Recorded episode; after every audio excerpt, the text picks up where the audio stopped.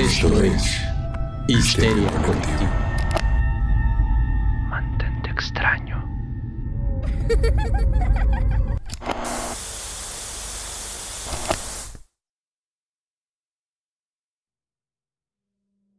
Esto es Histeria Colectiva. Si has llegado este- hasta este lugar en medio de la nada, te digo que estás muy lejos de casa. Pero aprovecha que nuestra señal ha invadido y que tenemos el control de lo que oyes. Aquí en Histeria Colectiva, los horrores son reales y los espantos cotidianos. Yo soy Fernando Santamaría y te doy la bienvenida a nuestra frecuencia radial eh, para que no te pierdas de nada de lo paranormal que sucede a tu alrededor. Eh, quiero dar la bienvenida aquí en el micrófono de enfrente de mí. Se manifiesta bajo sus audífonos color rojo sangre, el hombre, el mito, la leyenda, el buen doctor Braham. Doctor, ¿cómo está? Hola, ¿qué tal? Estoy bien, gracias. Ahora sí que frescos, recién salidos de la tumba. Así es, recién salidos de la tumba, fresquecitos. Seguimos avanzando en esta nueva temporada. Eh, seguimos trabajando en el intro porque los trabajos de día no nos han dado para eh, aterrizarla. Pero miren, poco a poco vamos tomando forma también en este nuevo mundo extraño. eh, y se manifiesta en el siguiente micrófono bajo otros audífonos color amarillo radioactivo. Un amigo de casa que ya hemos tenido por acá, lo recordarán en programas como eh, Archivo 81, una reseña que hicimos ya hace un buen tiempo. El buen Armando, el buen Ugla, Horror Wits. Ugla, ¿cómo estás? Muy bien, gracias. Aquí, eh, listos para brindarnos una muy buena plática. Claro, porque además el tema es un tema que eh, es chistoso, porque sí ha incendiado las redes, pero no como la gente o en general la sociedad ha esperado, porque es como, si los marcianos llegaron ya, ¿qué hago? ¿Dejo de ir al jale? ¿Ya no pago mis tarjetas de crédito? Ellos me van a ayudar a sacar un crédito hipotecario, pero justo es hacia donde queremos llevar la conversación, ¿no? ¿Qué significa que hoy los gobiernos con una agenda tan extraña como de reconocer que hay cosas extrañas en el cielo y en nuestro mundo, pues ¿por qué el día de hoy y no hace 70 años? ¿no? Entonces eh, ya llegaremos a eso. Ugla es un explorador y erudito de lo extraño, entonces ah, tiene diversos eh, eh, artículos escritos en diferentes revistas especializadas de terror. Pueden echarse un clavado a buscar su trabajo. Y justo en virtud de las investigaciones que ha hecho, pues ahorita también trae fresquecito el tema de los ovnis, de los aliens y de lo extraño que tiene eh, a lo largo de la historia, además, cómo, cómo surge el fenómeno. Entonces, eh, me gustaría arrancar exactamente por ahí, queridos amigos. eh, ¿Hasta dónde podríamos rastrear el origen del fenómeno ovni, querido Ugla? Pues fíjate que algo de lo que estuve investigando fue que eh, tenemos presencia de objetos voladores en libros sagrados. Bueno, por ejemplo, en el Popol Vuh hay un pasaje Ujú. Popol Vuh que habla de, de la ascensión de estos dos, de estos dos, de, de los dos hermanos este, que son el, el eje de la historia. Hay en la Biblia pasajes bíblicos que, que hablan también de, de visiones de, de naves o, o de fuegos en el cielo. Eh, por ahí también encontré cosas muy curiosas en el libro de Patrick Harpur, que él habla sobre todo de un concepto que se remonta a los griegos, ¿no? que ve un concepto del, del alma como, un, como una entidad obli- oblicua que se desprendía del cuerpo al morir y que hablan de que muy probablemente esta, este arquetipo se relaciona mucho con los primeros avistamientos ovnis, ¿no? Harpur hace un análisis ahí medio, pues no, no difuso, pero empieza como a hacer conexiones de, de, de- de este tipo de cuestiones. Entonces, Y- a lo largo de la historia hay mucho. Y también están los famosísimos y exageradísimos hasta el cansancio Anunnakis. Ah, bueno. También. es que, es que Carrozas era- voladoras en el cielo. sí. Claro. Ovnis. Ay, fí- fíjense, justo ahorita que lo mencionó el buen doctor, eh, yo siempre he sido un gran aficionado del fenómeno. Bueno, grande, de que me llama mucho la atención, tampoco es como que sea el gran experto. Con los años se me ha apagado como esa flama, ese fuego secreto de los filósofos, diría también el buen Harpur. Pero me sigue llamando la atención, o sea, es algo como quiero creer. Por eso también mi fondo de pantalla, si están viendo el video en este momento, podrán ver que es eh, la mítica oficina de Fox Mulder de los expedientes secretos X con el poderoso póster de quiero creer. Y esa es exactamente mi postura últimamente, amigos. Quiero creer, aunque en realidad no sé, digo, les decía un poco antes de entrar al aire que, eh, pues, se me hace como, se me hace risible que siendo un universo tan grande seamos como solo nosotros, pero al mismo tiempo también me parece increíble que de repente nos visiten naves de otros mundos, ¿no? Entonces... Boyeristas espaciales. Ajá, o como diría el buen Indiana Jones en su cuarta película que muchos consideran infame y yo con el tiempo la recibo con mucho cariño en la calavera de cristal, son arqueólogos como nosotros, ¿no? O sea, ajá, arqueólogos que aplican sondas anales, ¿no?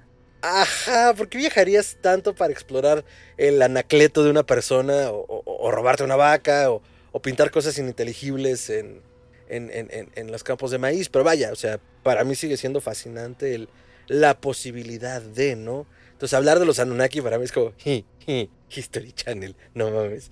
Pero, Así, el señor ese, ¿no? Aliens. sí, no, y aparte, no sé si estarán de acuerdo conmigo, amigos, pero siempre que History Channel necesita un anciano, es de un cangrejo. Entonces, también es como, está bien improntado en mi cabeza que, que, cuando hable el señor de chinos va a sonar Don Cangrejo. Pero bueno, el punto es, al final todas esas cosas, al menos para mí, funcionan como uh, estimulantes de decir, bueno, sí está cagado, pero pensándolo un poco más, ¿qué está pasando, no? Why de ovnis. Why de, exacto, why de ovnis. Y, y, y, y, por eso le preguntaba mañosamente a Ogla como del origen, porque es como, es bien fácil irnos por la fácil, por la, por la, por la libre, decir los Anunnaki, pero justo con, con lo que he investigado, eh, en términos como más eh, duros, nuestra literatura y nuestro estudio como, como sociedad, o no, incluso los avistamientos como tal, o sea, hasta dónde podríamos rastrearlos, ¿no? Porque pues es muy fácil como desconociendo una cultura decir, no, las pirámides los hicieron los aliens, estos hombres pájaros son los Anunnaki. Pero ya siendo un poquito más rigurosos, pues en dónde empezamos a hablar realmente de objetos que vienen de otros mundos, ¿no?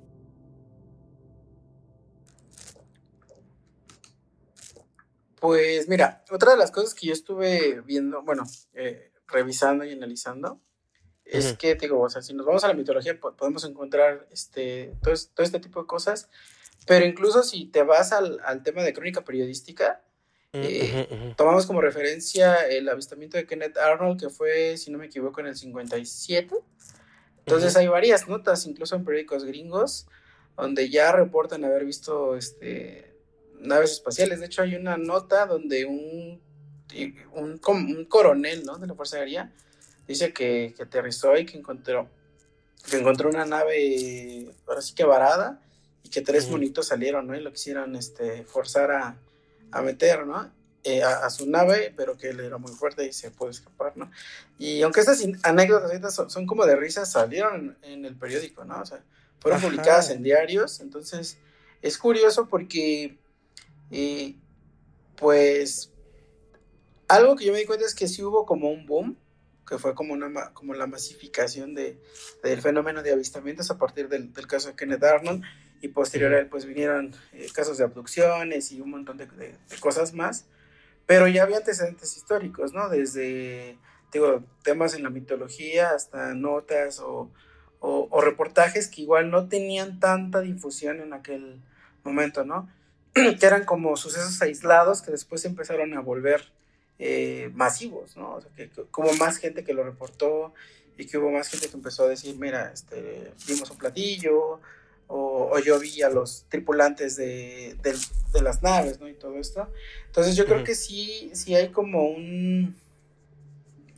Eh, como tal, yo no encontré una línea de tiempo, pero vas encontrando pequeños bosquejos, ¿no? Pequeñas eh, evidencias de que no es un fenómeno aislado, ¿no? Entonces, a ah. través de, eso se van construyendo, pues, pues cosas muy interesantes. A ver, pero, pero yéndonos a la literatura, para tratar como que de fincar eh, a quién se le ocurrió primero, ¿no? Eh, yo ubico La Guerra de los Mundos, por ejemplo. La Guerra de los Mundos es una novela de H.G. Wells, eh, que es de 1898. Perdón, disculpen.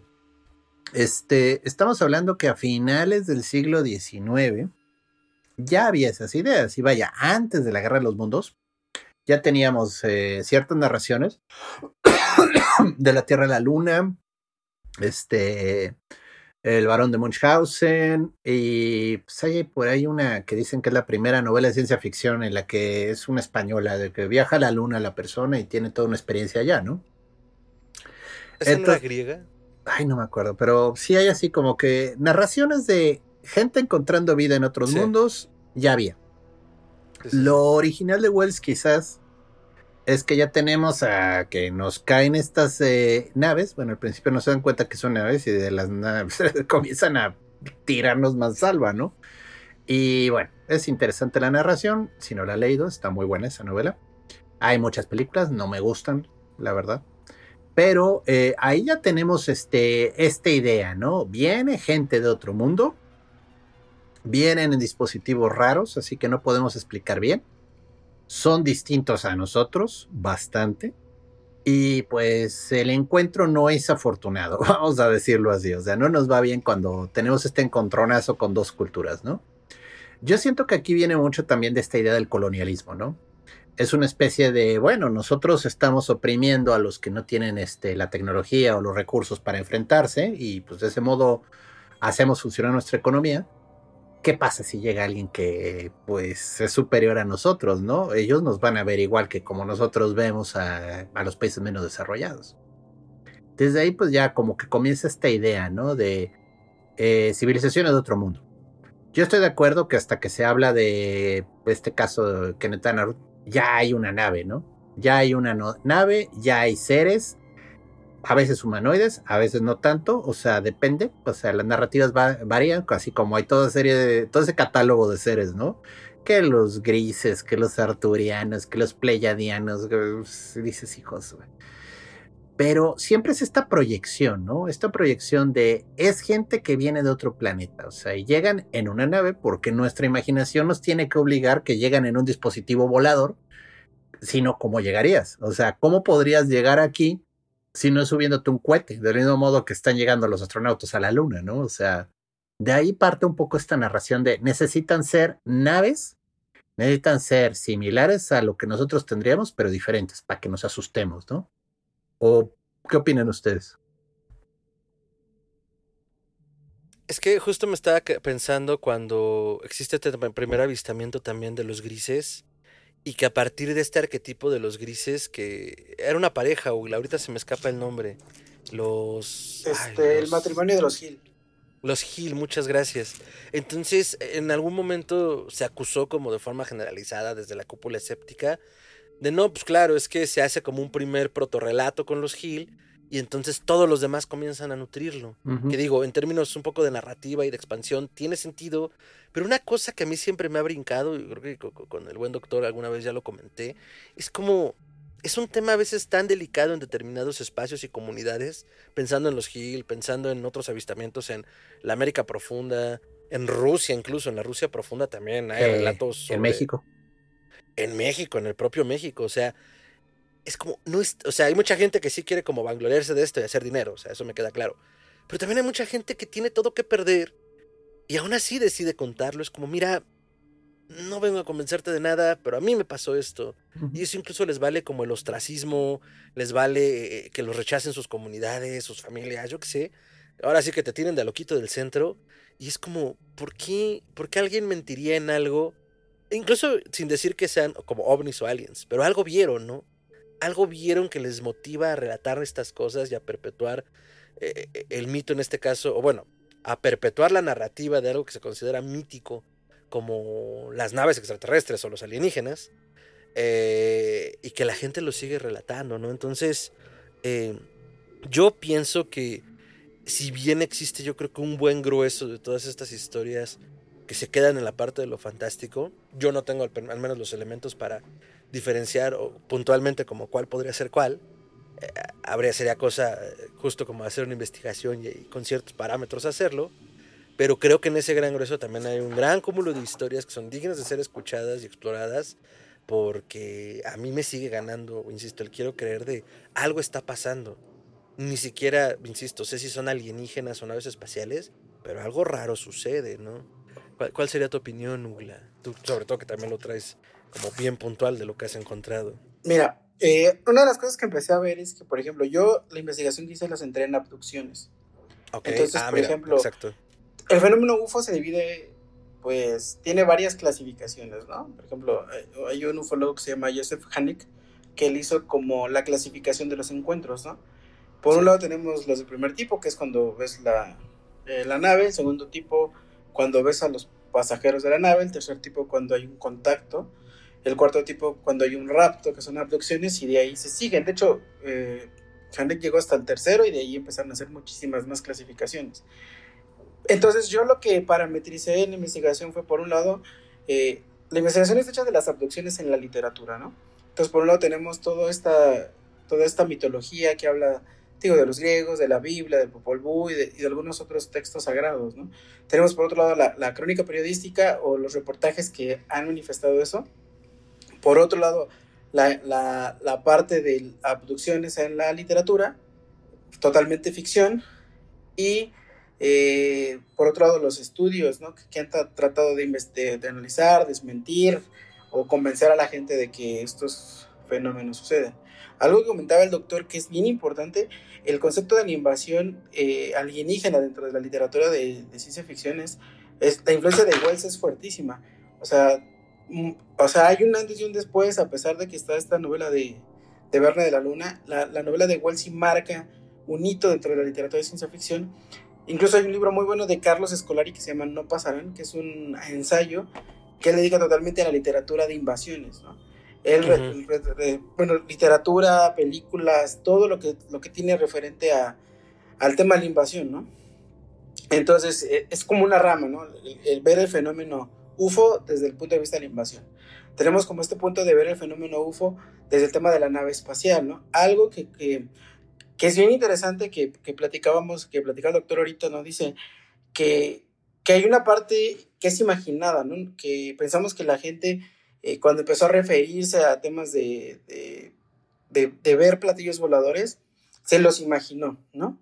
Algo que encontré bien curioso es que eh, hay unos filósofos franceses eh, que tienen, bueno, un filósofo francés que se llama Behaus, de me parece, y tiene un libro que se llama La ciencia ficción y los platillos voladores.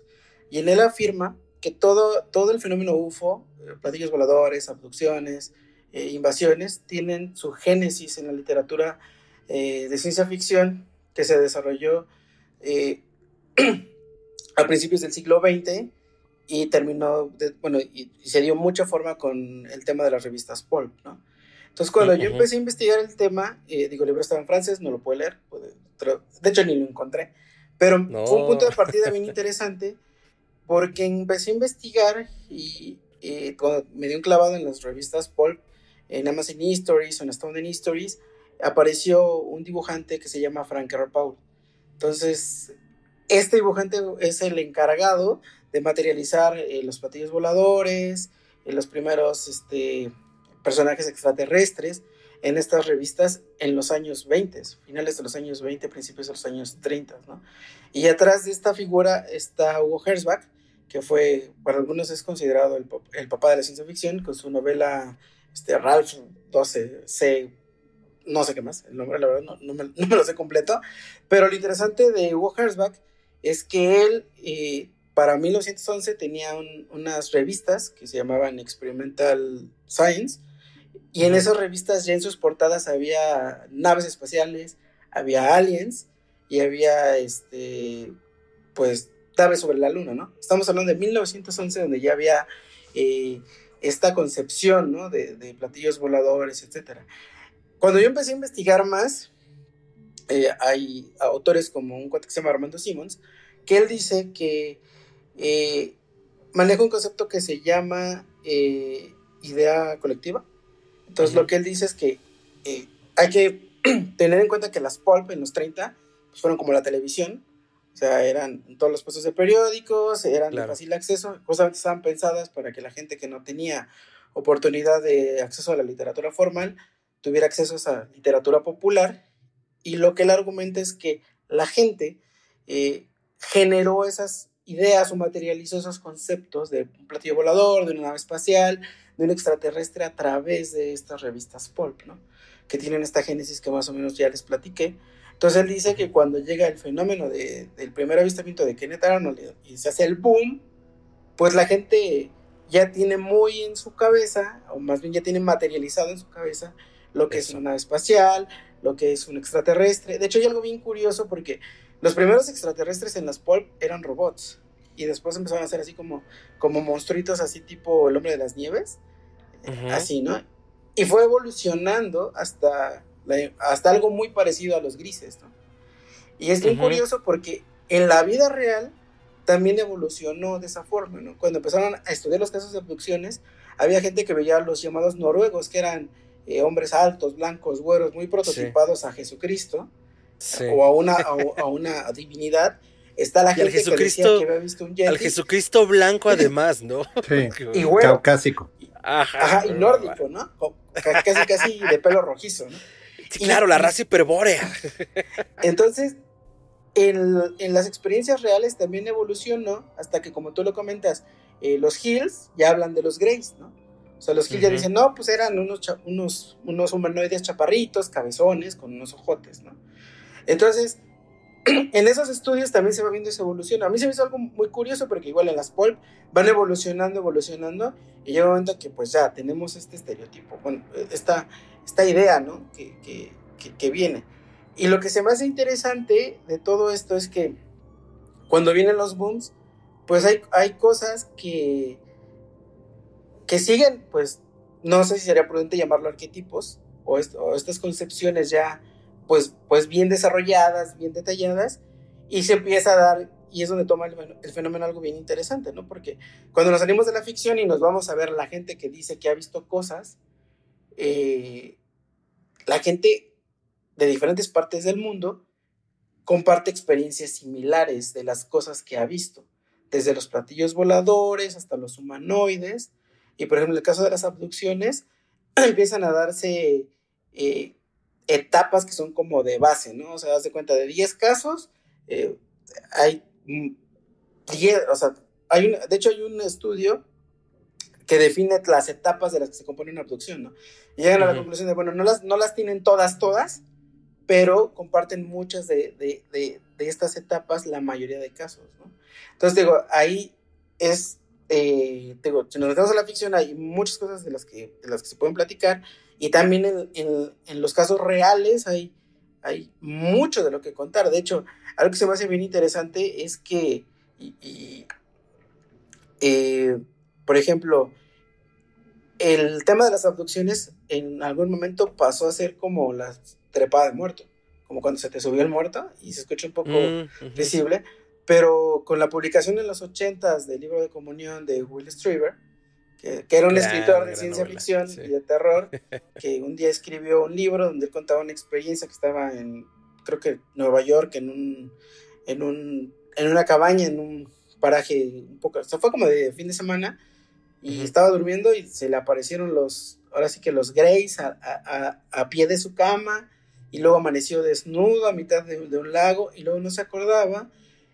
A partir de la publicación de Comunión, el tema de, las abducciones y de los famosos visitantes de dormitorio, así se le denominó, fue otro boom porque empezó a, generarse un fenómeno masivo de gente que decía, no, pues a mí en las noches me visitan, ¿no?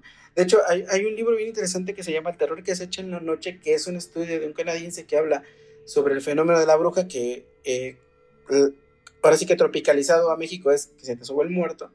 Y él hace entrevistas a la gente y encuentra similitudes con el tema de, o sea, hay gente que dice, bueno, yo no me podía mover, eh, estaba, me sentía presionado, abrí los ojos y vi un Grey, ¿no? O sea, hay gente que empieza a meter ese tipo de experiencias en otra experiencia que, que es, por decirlo de alguna forma, cotidiana en diferentes partes de, del mundo, ¿no? Entonces ahí hay cosas bastante curiosas e interesantes. Communion es una de mis películas de 1989 preferidas. El libro sale en el 87, dos años después se hace película. Considerando el tiempo en el que se hizo, era un tiempo récord para que un libro, pues éxito de ventas, se hiciera película. Entonces justo es parte de, ese boom que nos estás contando, ¿no? Además la película, eh, eh, el protagonista está interpretado por Christopher Walken, que es un actorazo. Si no se acuerdan bien quién es Christopher Walken, vayan a ver la leyenda de Sleepy Hollow, el jinete sin cabeza con Johnny Depp y Cristina Ricci a la cabeza, porque el jinete es Christopher Walken. Entonces, bueno, eh, sí, no, es que todo esto que acaban de decir, todo esto que acabas de contarnos, Ugla, es parte de lo que para mí es bastante rico en el sentido estricto de explorar en este tema, porque eh, da como para los eh, fervientes creyentes del fenómeno, como para los detractores, ¿no? O sea, toda esta maraña entre la ensoñación que podemos tener como personas, hasta como los fenómenos que están sucediendo porque algo está pasando y cómo se explican, pues nos va marcando un poco la evolución de nuestra percepción de, del progreso científico. Creo que también además es importante plantearlo, ¿no? Porque no había, no había acabado de notar esto que nos decías al inicio de eh, cómo fue evolucionando la concepción del alienígena, ¿no? Hasta que llegamos a este ser un tanto a Z, al menos el más popular, y, de unas facciones terribles, ¿no? Porque ya no se antojan humanas, pero son inquietantes, ¿no? Porque no hay nariz, porque no hay párpados, porque esto, porque lo otro. Y, entonces al final también, eh, cuando el doctor mencionó esta parte política dura, ¿no? De eh, qué pasa si llega alguien que nos trate como nosotros, el hombre blanco y la blanquitud trata a las minorías, eh, pues incluso la película Distrito 9 lo explora, ¿no? O sea, toda esta cuestión de una colonia alienígena en Sudáfrica, donde esta especie es este, mm, marginada, ¿no? Y, lo terrible que puede llegar a ser el ser humano. Entonces, eh, a mí me parece muy interesante que, como decías ahorita al final, cómo dependiendo de las regiones se van adaptando las narrativas. Y por un lado, tratando de dar explicación a algo que ya no sucede, utilizamos este eh, elemento supernatural o o, fantástico, que se antoja fantástico, y también al revés, ¿no? A través de nuestra experiencia cotidiana, queremos encontrar el fenómeno fantástico. Entonces, e, es un poco un el juego del huevo y la gallina, ¿no? O sea, ¿qué fue primero, ¿no? Si, si estos seres que tal vez nos visiten o no, o si nosotros más bien queriendo ser visitados y estar como en el borde de una situación, porque además nos encanta como seres humanos, ¿qué pasaría si llegara un apocalipsis zombie? ¿Qué pasaría si llegara un apocalipsis alien, no? La película que es un clásico y seguro ustedes estarán de acuerdo conmigo y si no, nos vemos a la salida de la nave espacial, eh, que lo aborda de una forma muy consistente que a mí me gusta mucho, es Contacto, ¿no? basado en la novela de Carl Sagan, en donde él presta atención y la película también más que nada a cómo reaccionaría el mundo ante una noticia así, ¿no? O sea, cómo nos cambia la perspectiva como especie y bueno, tanto Contacto como Interestelar, luego El Poder del Amor hace su aparición de guionazo, pero mm, para mí siempre fue como interesante y eso me lleva a pensar ahorita, como con los tiempos que corren y también el pretexto por el cual fue a hacer este programa, pues cómo estamos reaccionando ante una postura ya muchísimo más oficial, ¿no? Porque a ver, un poco igual en este repaso histórico que hemos estado haciendo, pienso, no sé si Ugla tú traigas otro dato, que uno de los primeros reconocimientos oficiales de objetos no identificados en el espacio aéreo se dio sobre todo durante la Segunda Guerra Mundial, cuando los eh, cazas de, los aliados, no, no, estoy seguro ahorita si también de, del eje, pero encontraban en el aire estos eh, bolas y esferas luminosas que terminaron denominando en inglés Foo Fighters, ¿no? Como cazadores eh, fantasma, o sea, dentro del argot escocés, creo. Eh, y, decían, bueno, o sea, ahí está, ¿no? Y que a lo largo también, al menos para mí ha sido un referente como ya cuando un piloto, alguien experimentado en el cielo, en el manejo de las aeronaves, eh, que lleva un buen rato surcándolo, te dice, acabo de ver algo que es imposible, acabo de ver algo que no me explico, este, está pasando esto así como en una forma muy formal, es como, Aina Newken, ¿no? Entonces, eh, el asunto de que tanto los gobiernos lo nieguen, que además también es un comportamiento bien extraño a nosotros, lo niegan, debe ser verdad. No, es que ya lo están aceptando, debe ser mentira, algo nos esconden, es como, puta, ningún chile tembón, entonces, ¿no? Malo si lo aceptan, malo si no lo aceptan. Pero pues es parte como también de nuestras ganas de esta, insisto, polémica y, y caos, ¿no? Reinante en nuestras cabezas de si hay algo más grande que nosotros y, y que se nos vaya a salir de control, ¿no? Siempre atravesado por el miedo, ¿no? Eh, si están de acuerdo o si tienen comentarios sobre esto, por favor, viértanlo. Y del mismo modo, ahorita Gerardo mencionaba como los fenómenos en México y tú también lo comentabas un poco, Willa. No sé si tengan ahorita ustedes en el tintero algún caso eh, que valga la pena rescatar en nuestra latitud, porque digo, algún, una de las críticas que se ha hecho en estos días que se han como expuesto estos casos o estas declaraciones de los, de los gobiernos, los escépticos o la, gente que está en desacuerdo con esto decía, es que sí, claro, todos los avistamientos se dan en Estados Unidos. Y yo era como, no, también hay muchos avistamientos en la Unión Soviética, también hay muchos avistamientos en Sudamérica. O sea, sí hay como una atención política hacia ciertos territorios, pero le rascas tantito y en realidad en todo el mundo pasa, ¿no? Entonces, eh, si, si, tienen ahorita eh, alguna, algún caso en particular, estaría padre escucharlo, amigos. Eh, bueno, yo sí tengo una, pero nada más déjame. Es que se llama este Viaje a Venus. Órale, órale. es este de 1976. Ajá. Eh, el señor se apellida Villanueva. Es, es, una narración interesante porque ahora sí, Salvador Villanueva, nombre completo. Eh, porque pues, le dieron mucha atención en medios, o sea, vaya, en aquel entonces lo entrevistaron este, Guillermo Ochoa y diferentes este, personas. ¿El futbolista, doctor? No, este, una persona que sí trabajaba en medios de comunicación. una persona que sí chambeaba. de chambear sí se la sabía. Sí, eh, la narración se llama Yo estuve en el planeta Venus. Es interesante, o sea, de nuevo, es, es curioso porque de plano si se encuentra estos seres y le dicen, ¿qué onda? ¿Te quieres ir a Venus un rato? Bueno, y se sube a la nave, ¿no? Obviamente los seres tenían estas características de altos, güeros, de buena apariencia y proporciones agradables.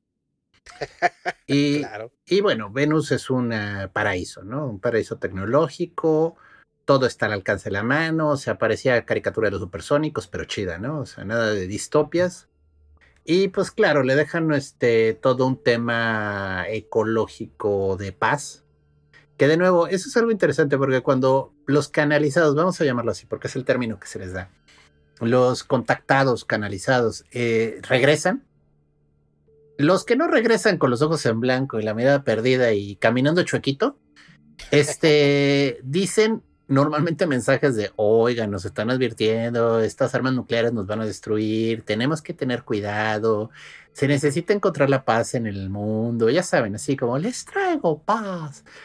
Eh, lo cual es gracioso, o sea, porque, de nuevo, es, este es vaciar la psique colectiva hacia estos temas de la angustia global. Les recuerdo que en aquel entonces, en el 76, estábamos en plena Guerra Fría y el miedo a la destrucción atómica estaba, pero de un hilo, ¿no? O sea, todo el mundo sentía que cualquier instante iban a llover misiles como palomitas de maíz y todo iba a valer madres, ¿no? Entonces, este, mucho de esta psique colectiva, este temor masivo, era la destrucción por eh, una guerra nuclear. Entonces, este, muchos de los temas de los contactados buenos, vamos a decirle, porque parece que hay marcianos buenos y hay marcianos malos. Bueno, extraterrestres buenos, extraterrestres malos, ¿no? Porque hay unos que, sí son bien ojetes y no dicen nada. Y hay unos que te sueltan así todo el choro de superación personal bien loco, ¿no? Perdón, es que me acordé de. ¿Se acuerdan de Cazafantasmas de segunda parte? Cuando Peter Venkman tiene su programa de lo extraño. Y entonces entrevista a una señora que le dice: No, es que me dieron el mensaje del fin del mundo. Un extraterrestre me secuestró y me llevó a su nave, que era igualita al Holiday Inn en el que me estaba hospedando. Caramba. Entonces, ahorita me acordé así como lo llevaron, no sé, a la parte trasera de un auto a contarle del fin del mundo. Sí, ahora miren, eh, yo quisiera aclarar mi punto de vista, o sea, porque quizás aquí estamos pues jugando con todas las alternativas. Lo mencionamos hace años cuando hicimos el programa la primera vez y yo quisiera, bueno, pues, asentar un poquito hacia dónde vamos. Yo creo que si hay algo. Definitivamente existen presencias que no me atrevo a decir que vienen de otro planeta, porque eso sí yo creo que ya es pensarlo mucho. Pueden ser presencias espirituales. En la antigüedad lo llamaban dioses, ángeles, anunnakis, chaneques, llámalo como quieras. Estos seres pues se presentaban ante los humanos, ya sea porque se echaron sus honguitos o porque pues andaban pasados de algo, y toman de nuestra mente las ideas que tenemos. Entonces se proyectan como lo que más deseamos. En cierto sentido, ah. este, toman apariencias según nuestra imaginación. Entonces, de por eso luego las visiones son tan fantásticas, los seres son antropomórficos y a veces parecen medio oral ¿qué se hecho este tipo, no? Y también podríamos compartir un poco por la misma ensoñación, ¿no? Justo lo que hablamos hace rato, partiendo de un patrón, Como, son grises. Ah, pues sí, sí se veían como grises. Y ahora, ¿qué pasa? Comienza a ver esta como alineación de las ideas a partir de los escritores, a partir de las novelas, a partir de las películas. Y entonces la gente comienza a ver proyectada su imaginación a través de lo que ellos esperan ver. Qué casualidad que en cuanto comenzaron a salir estas historias de abducciones, comenzaron las historias de adopciones. O sea, mucha gente yo va caminando por el cerro y de repente vi una luz y ya estaba allá arriba. Y así en forma de estrella. Y estos tipos nomás estaban preparando la vaselina. Y yo, chale, o sea, bueno, señor, o sea, sus ideas como que necesitan aterrizar. Y quizás necesiten ir con un psicólogo. Pero bueno, el punto es. Así, Freud está descorchando un champán. Sí, o sea, está tomando notas. O sea, pero el punto es. Este, yo creo que es lo mismo. ¿Sí? Ujú. Nosotros ahora vemos marcianos porque nuestra imaginación colectiva va hacia los marcianos, va hacia seres que vienen de otro planeta. Yo creo que es lo que sea, siempre ha estado aquí. Y era lo que en la antigüedad veían los chamanes cuando se echaban sus viajes de peyote o de hongos o de amanita muscaria. Pero el punto está que siempre han sido parte de aquí. Llámalos espíritus. Bueno, quizás son espíritus. Pues una O manera sea, de categorizarlos, ¿no? Hay algo, no son seres de otro mundo, pero se nos proyectan como de la forma en la que podamos procesarlo. Ahora, igual y si vienen de otro planeta, pero yo no creo que vengan de manera sólida. O sea, no, no, son naves llegando. o sea, no, no es como de, ah, sí, me subo, vieja, ahorita vuelvo, oye, ¿se te ofrece algo en el camino? Voy por, eh, para la Tierra. No, yo creo que, bueno, igual y si son seres que pueden estar en otro planeta, podría ser, que se proyectan mentalmente y se manifiestan aquí de una manera holográfica, ¿no? Y hacen a la gente alucinar así bien chido el viaje con la nave que se parece a la parte de atrás del Holiday Inn, ¿no? O sea, igual. Porque de nuevo, es una capacidad que toma nuestro cerebro y dado que tenemos tanto espacio vacío ahí dentro, puede meternos las ideas que creamos. Entonces, Perdón, pero ahora lo llevaste hasta el callejón. O sea, yo lo llevé al cuarto, al auto, pero tú dijiste ya aquí en el callejón. Bueno, el callejón Muy al lado bien. del basurero, o sea, pero el punto es, este, ellos usan eso, usan nuestra proyección mental, lo que estamos necesitando. Igual, y de nuevo, es- esto es eh, la película de Jodie Foster, que se me va el nombre que tiene. Ahí se le aparece primero como su papá, si recuerdo bien, o sea, cuando ya Es tiene este contacto. alienígena, ¿no?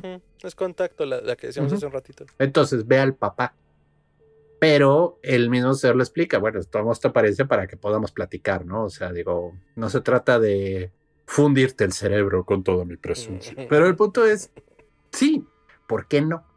Entonces, cada vez que una persona ve una, una nave espacial, una luz rara en el cielo, porque sí están, o sea, de nuevo, yo no digo que no existan. Sí hay muchos videos. Y qué curioso que siempre que hay un video de una nave espacial, la calidad de la cámara es espantosa. Eso siempre me ha llamado la atención. O sea, Ya Falta una buena imagen.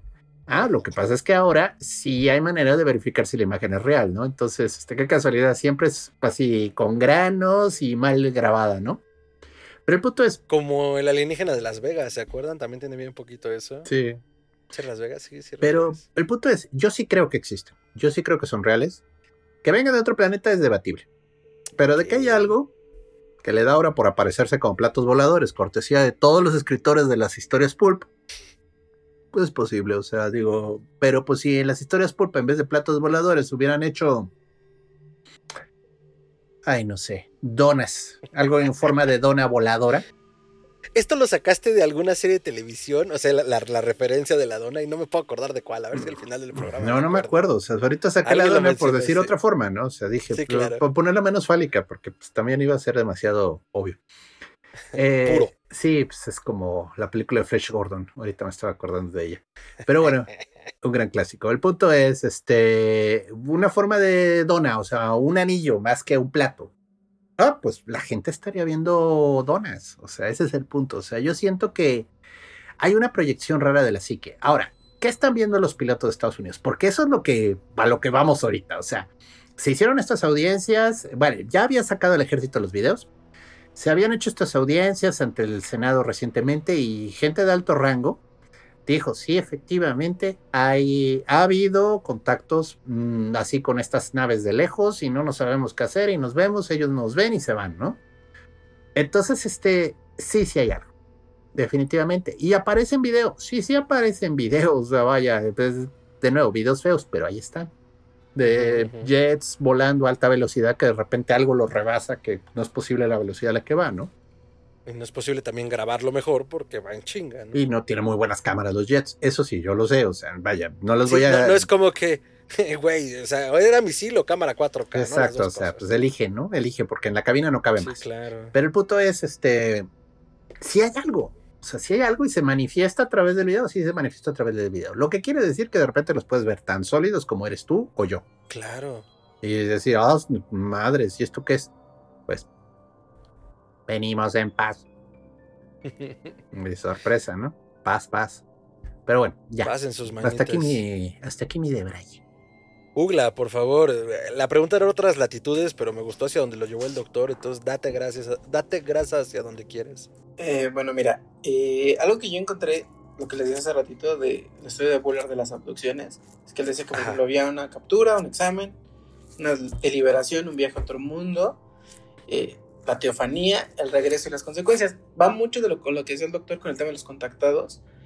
Y cuando empecé a leer un poquito más y empecé a encontrar lo de la teofanía, que básicamente es encontrar una- un mensaje divino, estar en presencia de algo divino, y dije, no, esto tiene, va a tener, en algún momento se va a conectar con el terror, ¿no? En algún momento se va a conectar. Y seguí leyendo y seguí investigando hasta que mm, mm, lo encontré. Ujú. ¿Qué sucede? Eh, y, y esto se sale un poquito de la ficción, es sobre todo en los estudios, o sea, los casos sobre estudios de casos reales. Eh, hay un escritor que se llama John Mack, que él empieza a darse cuenta, él se supone que empieza a trabajar con, con casos de abducciones y se da cuenta que, pues, en muchos casos hay este tema de apariciones de espíritus de la naturaleza, qué tipos de espíritus animales, eh, empieza a ver esta relación con lo divino. De, de hecho, Harpur lo relaciona porque hace una comparación entre las apariciones marianas, eh, que comparten un montón de elementos bien parecidos con, con- con los avistamientos ovni y con las abducciones. Sí, Harpur es cierto, conecta- lo de, la de los conecta- niños de Fátima, ¿no? Sobre todo. Ajá, es como Harpur conecta estudiado. esas cosas. Entonces, cuando me empecé a meter un poquito más, eh, llegué a los trabajos de, este mismo francés que hizo la teoría de, los platillos voladores y los polp. Y él hizo otro trabajo después y él maneja un concepto que él denomina como psycho o psicofolclore, que es un poquito más aterrizado a lo que el doctor comentaba. ¿Qué decía o qué dice Mehaus? Él dice que las abducciones básicamente es la contemporanización de los mitos folclóricos de hace mucho tiempo, ¿no? Te-. Sobre todo se refiere a los mitos féricos, ¿no? Antes veíamos que decían, ay, es que a mí las hadas me llevaron, ¿no? Me robaron las hadas, ¿no? O, me- o la gente decía, vimos a Pan en el bosque y tuve un trance, ¿no? Entonces, es bien curioso porque pues como en un buen nicho, todo- todos los ufólogos, o sobre todo los que se especializan en abducciones, empiezan a usar el trabajo de, de todos y van rescatando cosas, ¿no? Esta clasificación de etapas que te di, la usa, la usa este francés y, dice, bueno, lo que ya te había comentado, o sea, no todas las abducciones ti- tienen las mismas etapas, pero sí comparten muchas. Y a partir de ahí, él empezó a darse cuenta que había un trance. O sea, mucha de la gente que, que, era abducida hablaba de un trance, ¿no? De, un viaje a otro mundo, ¿no? Entonces él dice, el concepto de psicofolclore básicamente lo que hace es, eh, ahora en lugar de que te rapte la hada o te, ra- te rapte el duende o tengas un viaje férico con alguna criatura del bosque, ahora te llevan eh, los ovnis, ¿no? O te, llevan los aliens, ¿no? Entonces, él también hablaba, y, y es parte de lo que dice el doctor, de la contemporanización de las ideas, ¿no? Y ahí es donde entra un concepto que Jung tiene un, un ensayo bastante interesante que se llama El mito sobre las cosas que se ven en el cielo. Y Jung se va por la parte de argumentar el fenómeno del ovni, porque él no se mete en abducciones, Ujú. a partir del concepto del inconsciente colectivo, ¿no?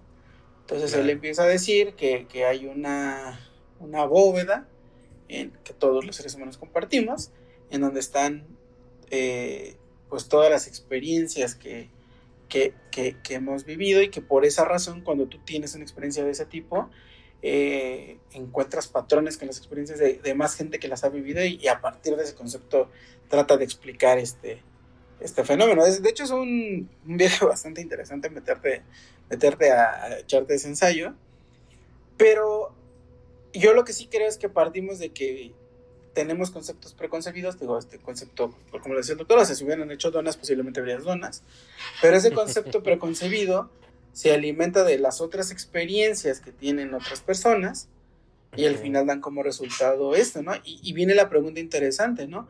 O sea, ¿qué, ¿qué construye esos arquetipos en la psique de las personas para que todos compartan y sus experiencias tengan tantos rasgos semejantes, ¿no? O sea, ¿qué es lo que hace que, que un abducido en Australia tenga eh, cuenta de una experiencia de un cuate en México, ¿no? De, hecho, te digo, hay, estudios muy interesantes. Eh, hay un español que se llama este, Chapida Carballal.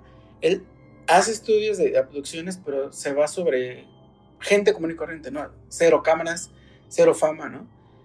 Y él también voltea a ver, después de esos estudios, el tema del tema chamánico.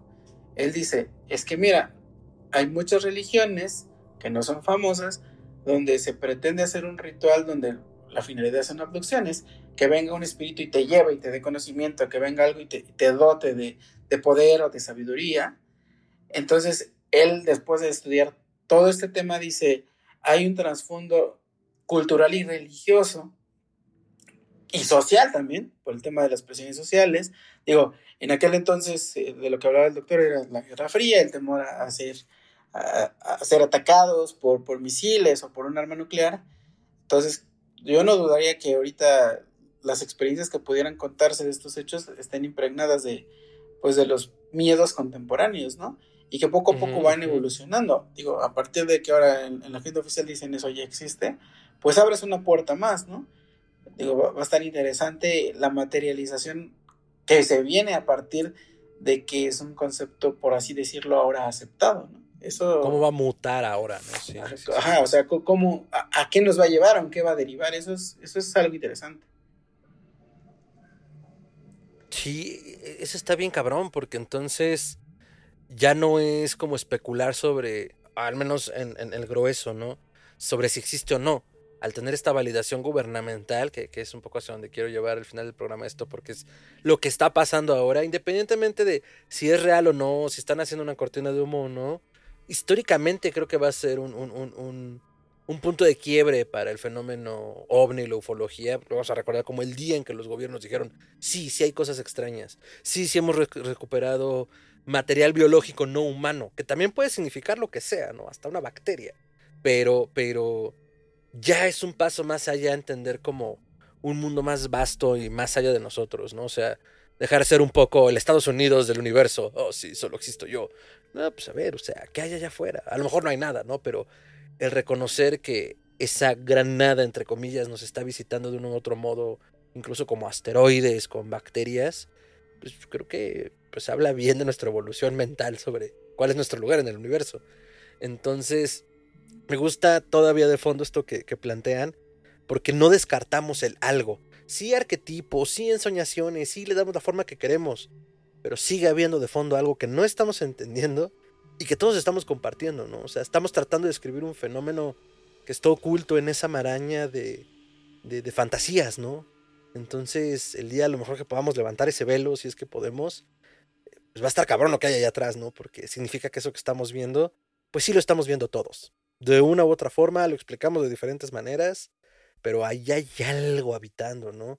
Eh, me gusta esto que planteabas de este autor que, que se va con gente de a pie, justo, ¿no? Como les decía, que no hay nada que perder, que no hay nada que ganar, solo como, mira, las experiencias son estas y son historias que se han contado desde hace muchos años en nuestro pueblo, ¿no? Perdón, muchos años en nuestras familias y ahora sí que lo que ves es lo que hay, brother, ¿no? y trabaja con eso. Entonces, eh, eh, sí, creo que, creo, que es, creo que es un momento importante por eso y justo un poco como lo que pasa con la pandemia, ¿no? Ya estamos viendo películas, ya estamos viendo literatura que habla de nuestra catarsis colectiva, como, como, lo vivimos y cómo queremos salir de ello. Pues ahora también la, literatura eh, ovni, porque además, sí, entiendo que tienen otro nombre que nunca me he aprendido, pero yo les voy a seguir diciendo ovnis por pura nostalgia así como le sigo diciendo Vancomer al BBVA y eh, eh, Scotia Bank, digo Serfina al Scotia Bank. Entonces, este, van a ser ovnis, pero sí, se viven tiempos interesantes y Jaime Maussan, yo siempre creí en ti, quiero, lo estoy diciendo al aire. Entonces, yo siempre fui equipo de Jaime Maussan. Siempre con mucha pasión presentó cosas interesantes. No sé si verdaderas o falsas, eso ya queda en él, pero interesantes y que de muy niño les voy a compartir aquí, amigos. A mí sí me daban mucho miedo los videos de ovnis en general que salían en el 4 y en cualquier canal. A mí me paniqueaba cabrón. Pero al mismo tiempo era como, no mames, si quiero ver un alien. Entonces. Uy, qué eh, susto. eh, Uy, qué rico. Ay, nenita. Bueno, incluso eh, mi papá, entre pues las muchas cosas que le gustaba hacer también, él aprendió en alguna temporada a hacer radiestesia, ¿no? A, hacerle preguntas al péndulo. Si están familiarizados con, con el péndulo, recordarán, y si no, acá les contamos. eh, y el lector me desmentirá si digo alguna pendejada, pero eh, le puedes hacer preguntas, si son preguntas muy puntuales de sí o no, y si gira hacia un lado es sí, y si gira hacia otro lado es no. Entonces, una vez me vio tan paniqueado habiendo visto a Maussan en el 4 con un video, no sé cuál habrá sido, que fue como, a ver, ya tranquilo, pues, si quieres pregúntale al péndulo como, qué show, ¿no? No sé por qué le pareció buena idea, pero fue idea. como de, este, hay vida extraterrestre en el planeta Tierra, yo ahí con mi batita de toalla azul, cagándome de frío porque me acababa de bañar y estaba todo paniqueado, y pues el pinche péndulo dijo que sí. Entonces, puta, pues me cagué más, ¿no? Entonces, no fue para nada buena idea. Pero al mismo tiempo fue como, claro, creo que hasta lo dije en voz alta, claro, yo lo sabía. Sí, claro que sí, güey, claro que lo sabías. Entonces, pues es algo que, que nos, que nos orbita como especie también desde nuestra curiosidad de mono sin pelo, ¿no? De qué hay allá en ese, en ese vacío estelar, ¿no? A lo mejor hay otro mono sin pelo preguntándose eso, ¿no? O a lo mejor es una chingadera de silicio que nos va a comer a todos, no lo sé. Entonces, eh, pues es lo que pienso un poco también con esta contemporaneidad que nos plantea Ugla. Claro que en estas grandes narrativas tratamos de darles lugar a esas fantasías y darnos lugar dentro de ellas. Y pues que el mundo no sea tan gris, ¿no? Porque también, eh, no me acuerdo quién planteaba esto, se me va ahorita, pero mm, partiendo un poco de la, de la, mm, del teorema de Drake, si no me equivoco, si es así, que plantea como por qué a través de un cálculo matemático, perdón, cuántas civilizaciones existirían allá afuera y que a partir de eso, pues creo que es igual de, de atemorizante pensar que hay vida afuera como si no, ¿no? O sea, si verdaderamente estamos solos, pues también está cabrón. Porque, pues, ¿por qué estamos solos, no? ¿Por qué seríamos los únicos? Y la verdad no sé cuál da más miedo, ¿no? Entonces, eh, yendo hacia el final del programa, amigos, este es el momento. Han hecho varias recomendaciones a lo largo del programa. Comentarios de cierre, recomendaciones, algo que se les esté quedando en el tintero. Y por supuesto sus redes y en qué andan. Eh, Ugla, por favor. Bueno, yo de, de todo lo que estuve revisando ahora con esta investigación, un libro que me gustó mucho, si lo, si lo, si lo ven en algún sitio, cómprenlo. Está muy bonito, es, este, está, es muy extenso sobre el tema eh, OVNI Alien. Se llama Alien Abducciones de Peter Rocksmith. Es un, aparte que es formato enciclopedia, está súper chido con dibujos, con ilustraciones. O sea, es, es una chulada, ¿no?